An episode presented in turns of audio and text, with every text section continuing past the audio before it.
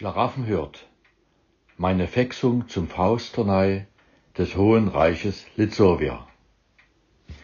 Mir gäbe es keine größere Bein, wäre ich in Schlaraffia allein. Vom Paradies der Goethe schwärmt, Schlaraffia war für ihn noch fremd, es hätte ihn wohl das Herz erwärmt, dort nicht allein, wo jeder den anderen kennt. Schlafja ist nicht nur ein großes Wort, das sind wahrhaft viele, ihr und ich, nicht gebunden an einen Sippungsort, in vielen Ländern, keiner nur für sich. Schlaraffia ist stets, wo wir sind. Es schlägt in unseren Herzen. Es gibt unserem Leben echten Sinn mit Freundschaft, Gesang und Scherzen.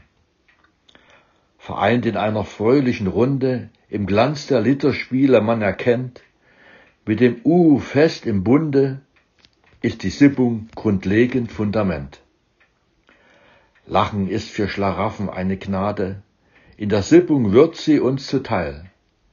Sonst wäre es ja auch jammerschade, gemeinsam lachen ist ein Seelenheil.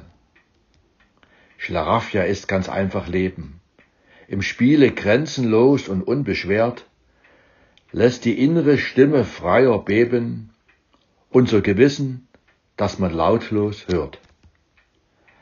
Darin unseren Lebensraum erweitern, mit Gedanken gut auch träumen, gemeinsam das Gemüt erheitern, keinen Sippungstag versäumen.